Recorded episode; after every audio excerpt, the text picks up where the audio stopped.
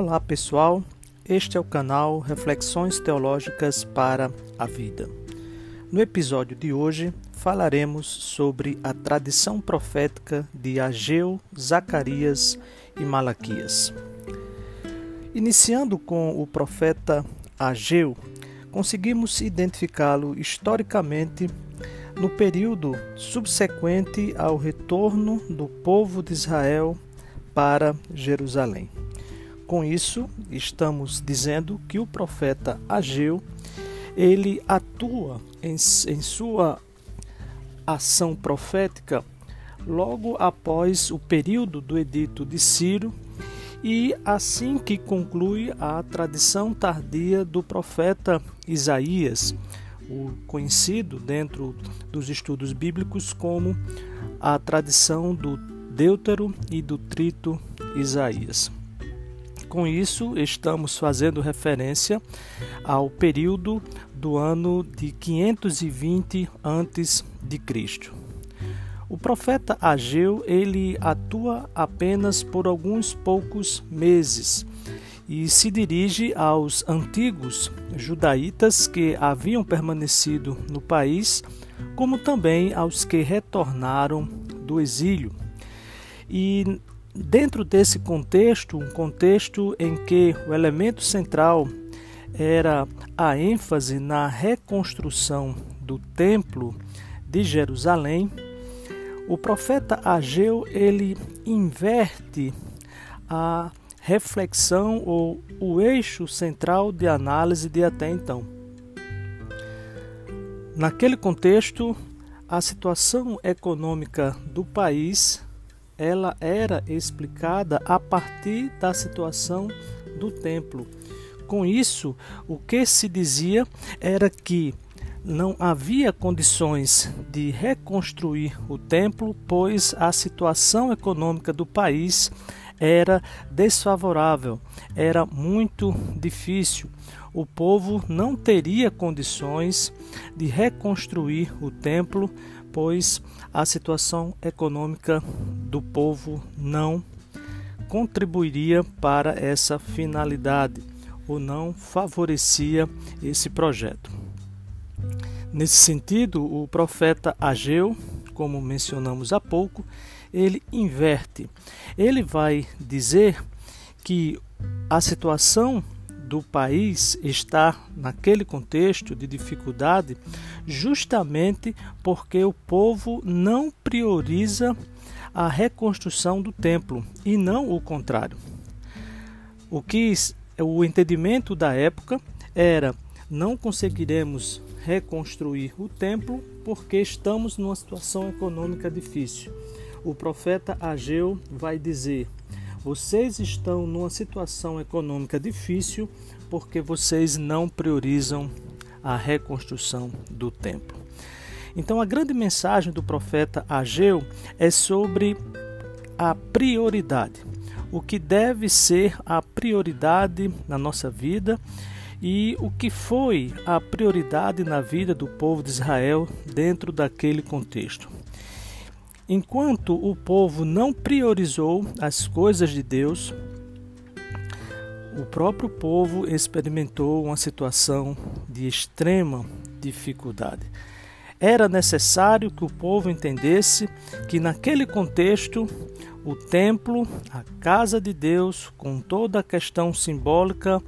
envolvida nele, era prioridade. O povo estava preocupado em reconstruir as suas casas, em reconstruir as suas vidas, em recomeçar os seus negócios. Mas o profeta Ageu vai dizer que a reconstrução da casa de Deus tem prioridade sobre a melhoria das próprias condições de moradia. Encontramos isso no primeiro capítulo, versículo 4 e 9. Assim também em Ageu, no capítulo 2, verso 5, no capítulo 1, verso 13, capítulo 1, verso 10. Todas essas referências, elas levam a esse entendimento. O entendimento de que Deus precisa ser a prioridade, ter um lugar de destaque, um lugar prioritário na vida do seu povo. E com isso, Deus abençoará ricamente o seu povo. Capítulo 2, versículo 19, nós encontramos: Mas desde este dia vos abençoarei. Continuando no próprio texto, a, o profeta Ageu vai dizer: Minha de Javé, não de Israel, é a prata, meu é o ouro. Nesse sentido, ele está trazendo, relembrando à memória do seu povo de que todos os recursos necessários para a reconstrução do templo estão à disposição do povo. Basta apenas que este mesmo povo priorize aquilo que é de Deus, que nesse contexto era a reconstrução do templo. Uma mensagem dentro desse contexto de prioridade da casa de Deus é a mesma mensagem também encontrada na tradição profética do Deutro Isaías, que é a mensagem de salvação, a mensagem de recomeço, a mensagem de renovo. Ageu segue essa mesma proposta, segue essa mesma ênfase no tocante ao centro da sua mensagem. Juntamente com Ageu e apenas alguns poucos meses, os estudiosos da Bíblia e da temática do profetismo apontam como apenas dois meses depois surge a tradição do profeta Zacarias. E Zacarias ele atua pelo menos durante o período de dois anos no ano de 520 a 518 antes de Cristo. O profeta Zacarias ele prossegue com a pregação como tema central a salvação. Então a salvação é o elemento central da pregação do profeta Zacarias assim como foi Ageu, assim como foi a tradição tardia do profeta Isaías através do Deutero e do Trito Isaías. Zacarias retoma temas importantes desses seus precursores, como a dedicação de Deus a Jerusalém, a purificação da comunidade, o retorno da diáspora, o crescimento e a multiplicação do povo de Israel e a consequente derrocada das nações inimigas, mas, sobretudo, a conclusão do templo e a expectativa messiânica. Então, a, a tradição do profeta Zacarias, ela dá continuidade à tradição do profetismo exílico e pós-exílico apresentando dentro dessa moldura as palavras de salvação e a expectativa messiânica, a expectativa do rei que restauraria a sorte de Israel. Mas a profecia ou a tradição profética de Zacarias, ela também corrobora a característica desse profetismo, do profetismo pós-exílico, no tocante às, à questão literária, no, no tocante ou no que diz respeito às características literárias desse profetismo. E aqui estamos fazendo referência ao gênero literário apocalíptico, na sua característica marcante que são as visões. Então, na tradição profética de Zacarias, nós encontramos um ciclo de visões, um ciclo, um ciclo de sete visões, visões noturnas. Essas visões, ou dentro desse ciclo setenário que é registrado no capítulo 1, versos de 8 ao 15, capítulo 2, versos de 1 ao 4, capítulo 2, versos 5 ao 9, capítulo 4, versos de 1 ao 6, a primeira parte, versículo 10, parte B, o versículo 14, ainda do capítulo 4, no capítulo 5, versos de 1 ao 4 e também dos versos de 5 ao 11, finalizando com o capítulo 6, versos de 1 ao 8. Dentro desse ciclo de visões, nós encontramos a essa característica que é própria do gênero apocalíptico, do gênero literário apocalíptico, que é o uso das visões. E já aprendemos quando analisamos a forma da palavra profética que as visões, juntamente com as narrativas e os ditos, constituem a forma da palavra profética,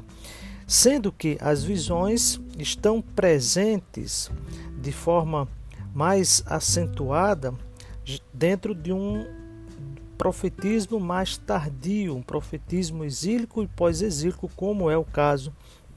aqui do profeta Zacarias. A partir dessas visões, a partir do texto do profeta Zacarias, nós encontramos também um tema que é muito significativo dentro do período da historiografia cronista, que é a historiografia que marca o período do exílio e pós-exílio. Por exemplo, a, o chamado à penitência, o sermão sobre o jejum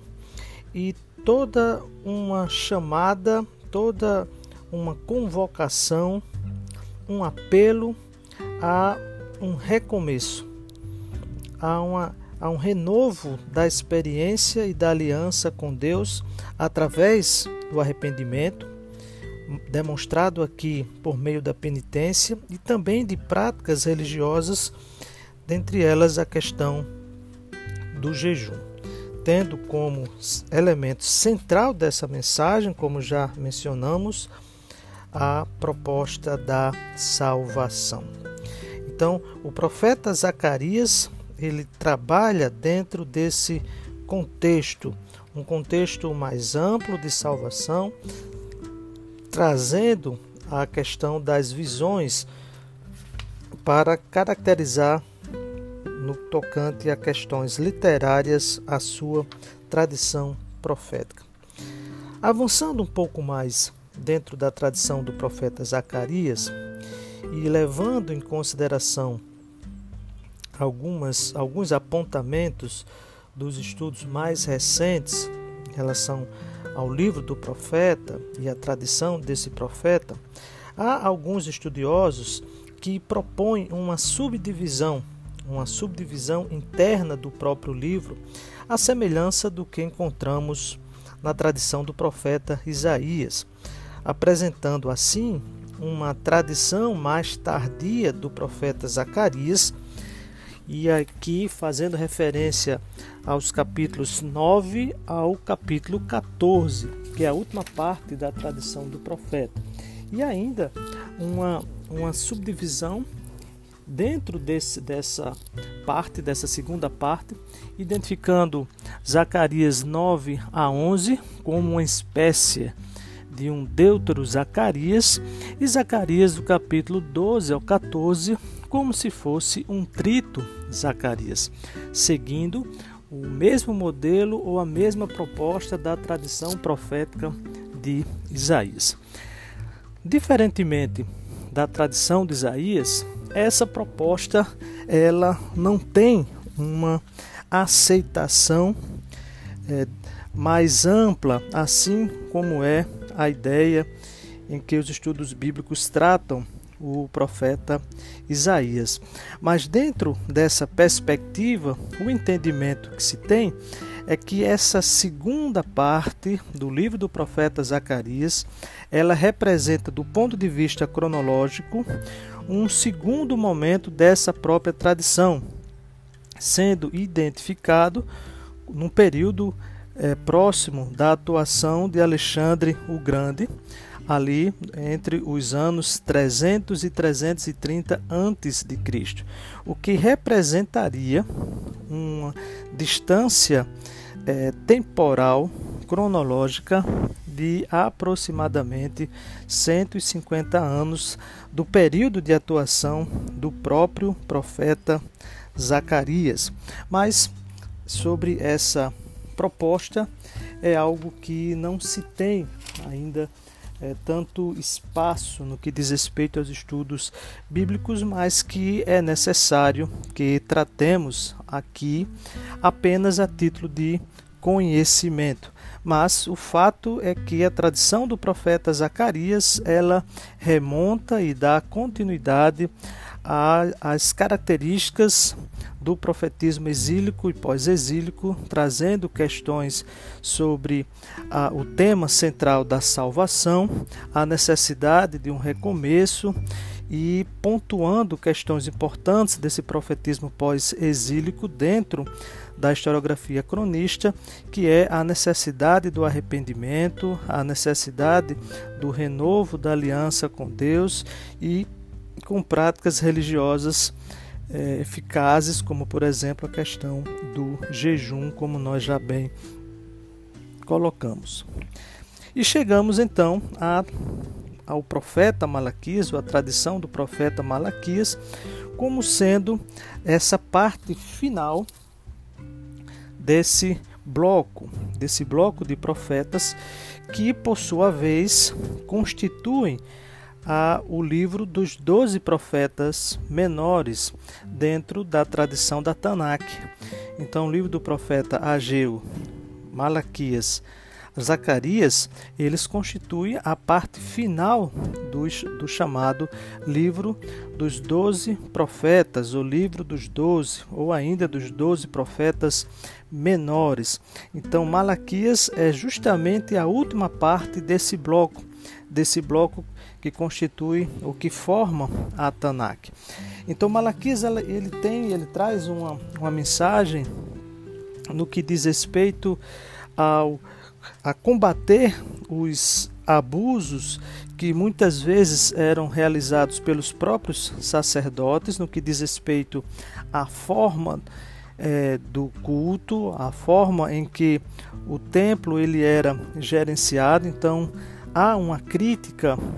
ao ofício do sacerdócio, no sentido e na mesma direção em que encontramos também a, na segunda parte da tradição profética de Zacarias, chamando o povo a um renovo, chamando o povo a um recomeço, orientando e ao mesmo tempo, ao mesmo tempo trazendo uma crítica à forma como os sacerdotes trabalhavam a necessidade da purificação do povo, do templo e como o culto ele seria realizado ou deveria ser realizado, no entendimento de que foi justamente pela não consideração da forma correta do culto que levou o reino do norte nos idos do século VIII a.C. a uma condição de queda, de derrocada, é, naquele contexto ali, através dos assírios. Mas Malaquias, ele trabalha também dentro desse contexto. Um fator importante no tocante à própria identidade do profeta é que dentro dos estudos bíblicos há também uma discussão sobre a questão da pessoa de Malaquias, se efetivamente é, foi um profeta, uma pessoa, ou se esse título é, diz respeito a um profeta anônimo, pois o próprio nome Malaquias significa meu mensageiro, como se ah, esse profeta, que é o mensageiro de Deus, como todos os demais profetas, se ele seria efetivamente uma pessoa que, que teve esse nome Malaquias, ou se esse profeta foi um profeta anônimo e que levou o nome de Malaquias, por esse nome significar justamente meu mensageiro. Mas essas questões, elas elas circundam a mensagem do profeta Malaquias, em que ele retoma a semelhança do que, do que é, foram os outros profetas pós-exílicos, exílicos e pós-exílicos, a mensagem de salvação, a mensagem de alcance da graça de Deus sobre a vida do povo, mas que agora tem um, um novo traço, um novo elemento, porque diferentemente do profetismo pré-exílico, em que apontava a salvação restrita ao povo de Israel, o profeta Malaquias, a tradição do profeta Malaquias, estende o alcance da graça de Deus, da salvação, a outros povos. Então, essa é uma marca distintiva do profeta Malaquias, que, por sua vez, representa a ênfase da mensagem desse profetismo exílico e pós-exílico, como falei, diferentemente do profetismo pré-exílico. E uma outra característica forte que já mencionamos é a acusação de que os sacerdotes, ou que o ofício sacerdotal não oferece sacrifícios de forma correta. Então, nessa direção, é, o profeta Malaquias ele retoma a crítica profética contra os sacerdotes a mesma crítica que fora encontrada anteriormente com o profeta Oséias, Oséias capítulo 5, verso 1, com o profeta Isaías, Isaías capítulo 28, 28, verso 7, com o profeta Jeremias, capítulo 2, verso 8, e entre outros profetas pré-exílicos, levando nesse sentido, o profeta Malaquias, levando a sério a correta execução do culto, respeitando aquilo que a lei do Senhor, sobretudo a lei da santidade encontrada no livro do Levítico, prescrevia em relação à forma correta do culto. Então é, é dessa forma que nós situamos essa tradição mais tardia do profetismo pré-exílico, a parte final do livro dos doze profetas menores do cano judaico da Tanakh, que são representados pelo livro de Ageu, Zacarias e Malaquias.